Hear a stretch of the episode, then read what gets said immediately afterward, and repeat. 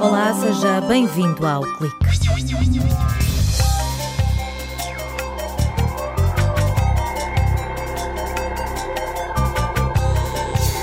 Estamos em contagem decrescente para a entrada em 2017.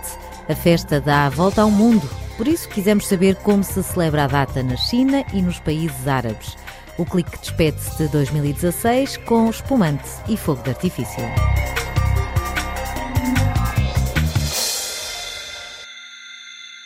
Não é preciso ter uma bola de cristal para adivinhar quais serão as imagens que amanhã vão desfilar nos jornais e nas televisões. Da Baía de Sydney, passando por Times Square, em Nova York, a Praia de Copacabana, no Rio de Janeiro, ou a Praça Vermelha, em Moscou. O mundo já nos habituou a festas de boas-vindas de romba. As grandes cidades do planeta parecem competir pela melhor celebração de passagem de ano e por grandiosos espetáculos de fogo de artifício. Uma invenção com carimbo chinês que remonta ao século II a.C. Foi descoberta por um cozinheiro que, por acidente, deixou cair sal quando preparava uma fogueira, criando um fogo colorido. O fenómeno despertou curiosidade. Analisaram-se os componentes da receita e constatou-se que, misturando carvão, enxofre e aquele tipo específico de sal numa cana de bambu, se obtinha uma enorme explosão. Paulo Ribeiro Claro, docente no Departamento de Química da Universidade de Aveiro, revela que, apesar dos avanços da pirotecnia, são poucas as substâncias que podem ser usadas para produzir fogo de artifício. Por isso, a paleta de cores não é muito variada. Eh, eu desafio os ouvintes, da próxima vez que virem fogo de artifício, a tentar ver o azul marinho e o verde esmeralda. Provavelmente verão muito poucos, porque são cores difíceis de obter. A cor mais fácil de obter é o amarelo, que é devido à emissão dos átomos de sódio. Aliás, a presença de contaminação de sódio eh, no fogo de artifício é um problema com que os eh, produtores de fogo de artifício têm de conviver, porque sempre que há contaminação, todas as outras cores desaparecem e só se vê o amarelo. As outras cores que podem ser obtidas são, por exemplo, o laranja, que é obtido a partir de um composto de cloreto de cálcio, o vermelho, que é obtido a partir do sal de cloreto de estrôncio, o verde é uma cor que é obtida facilmente com o cloreto de bário, enquanto o azul é obtido normalmente a partir de cloreto de cobre. O sucesso do espetáculo pirotécnico depende da dose de explosivos e de substâncias que, por efeito da explosão, libertam luz colorida. Para obter um bom fogo de artifício é preciso saber combinar a força da explosão, de forma a provocar o tal, eh, a tal desorganização uh, dos eletrões uh, das substâncias que vão emitir luz, mas a explosão não pode ser forte demais porque a explosão tende a emitir uma luz muito branca que obscurece completamente as cores. Portanto, por um lado, há a necessidade de ter energia suficiente para vir a produzir cor, por outro lado, a energia não pode ser exagerada porque clarão branco tapa por completo as outras cores. E quanto ao estrondo, o docente do Departamento de Química esclarece que este som resulta de uma rápida explosão em cadeia. A explosão é uma reação muito rápida que liberta energia e calor eh, num curto espaço de tempo. Normalmente também liberta uma grande quantidade de substâncias gasosas, há um grande aumento de volume e isso provoca uma onda de som na atmosfera que chega aos nossos ouvidos sob a forma de um estampido. É uma onda que foi gerada pela explosão, da mesma forma que uma pedra atirada para o meio de um lago gera um conjunto de ondas que se espalham pelo lago. Mas na história dos foguetes nem tudo é cor-de-rosa. Foram muitos os casos de pessoas que perderam os membros superiores em acidentes. Hoje o processo é controlado por computador. De olhos colados no céu, a festa não seria a mesma sem um brinde. Em Portugal, o espumante é a bebida que patrocina a entrada no novo ano. É vendido em garrafas de vidro e com uma rolha apertada com um pouco de arame. Paulo Ribeiro Claro garante que não é uma questão de requinte ou de estilo. Na verdade, estes adereços são uma consequência do tipo de fermentação. Eh, o que distingue o champanhe de outras bebidas vinícolas é que o champanhe é fermentado em duas fases. A segunda fase já dentro da garrafa, para que o dióxido de carbono que se liberta durante a fermentação seja aprisionado pela garrafa. Para que nada corra mal, a garrafa tem que ter um vidro mais grosso que as garrafas normais e, por outro lado, a rolha normalmente é atada com arame. Isso significa que o dióxido de carbono que se forma não pode fugir da garrafa e vai se acumular dentro da bebida. Logo que tiramos o arame da rolha, essa pressão tende a empurrar a rolha para fora e a projetá-la.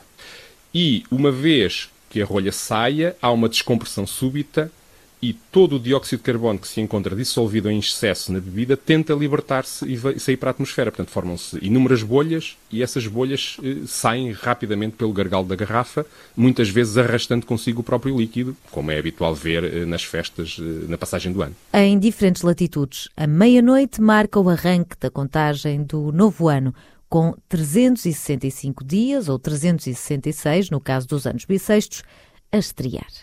E estes números têm uma explicação. O efeito não se ouve, não se sente, mas já se sabe que a Terra e o seu companheiro Sol andam o ano inteiro numa dança constante, como explica o astrofísico Alexandre Correia. O número de dias que tem um ano é dividir o tempo que a Terra demora a dar uma volta ao Sol pelo tempo que a Terra demora a dar uma rotação em torno do eixo. Como a natureza faz as coisas aparentemente por acaso, não havia razão nenhuma para que o período de translação a dividir pelo período de rotação desse um número inteiro. E de facto não dá, dá 365,25. Ou seja, nós juntamos 0,25 por ano. Portanto, 0,25 vezes 4 dá 1. E por isso, de 4 em 4 anos, é preciso juntar um dia para que o calendário fique sempre correto. A órbita do nosso planeta deu um mote para a criação dos calendários. Primeiro, o juliano, depois, a partir do século XVI, o calendário gregoriano. Mas em muitos países do Oriente é a Lua a comandar o tempo. Na realidade, os calendários nunca são 100% lunares, porque as estações do ano não se repetem ao fim dos ciclos da Lua. As estações do ano repetem-se ao fim de um ano. E, portanto, estes calendários, na realidade, são lunisolares. Ou seja, tem uma parte de contagem lunar, depois um ajuste que tem a ver com o Sol.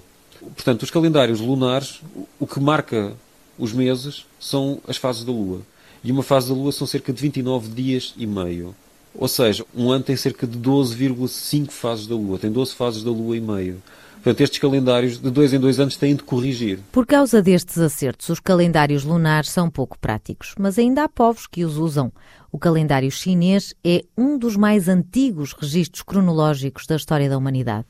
Xiaoling, docente na Universidade de Aveiro, recorda que, devido às muitas dinastias desta civilização milenar, na China acumulam-se mais de 100 calendários. Muitos imperadores querem definir o calendário de acordo com, com sua política. Paralelamente, também o conhecimento sobre a agricultura e a ciência da astronomia, da matemática, evoluíram durante esses 2.500 anos. Esses calendários também foram reformulados de acordo com os conhecimentos.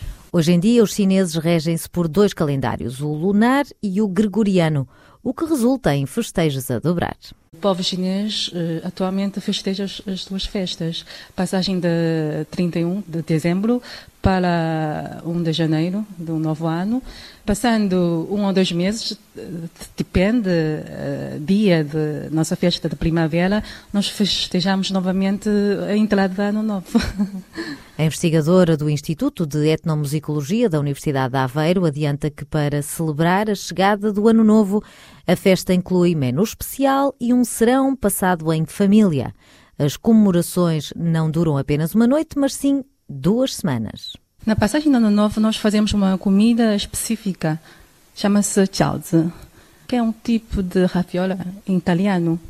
É uma massa, não é? Por dentro tem carne picada e fazemos uma figura e pomos dentro da água a ferver, uh, acompanhado por um programa dado no CCTV4, que é um, um canal televisivo chinês e quase, penso eu, todas as famílias assistem a esta programação de passagem de, portanto, ano novo chinês.